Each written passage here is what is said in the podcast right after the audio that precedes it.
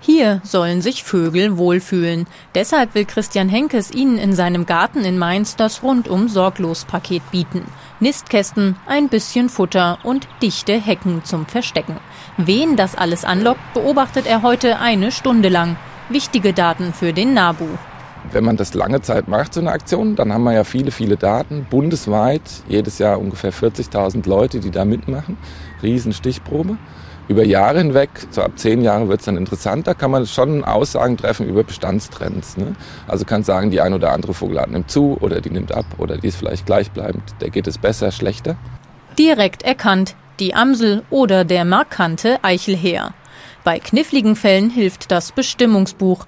Ein geschultes Ohr erkennt Vögel aber auch am Gesang.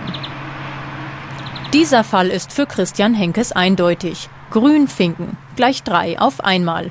Und nur jetzt, wenn er sie gleichzeitig sichtet, macht er auch drei Kreuze, um Doppelzählungen zu vermeiden.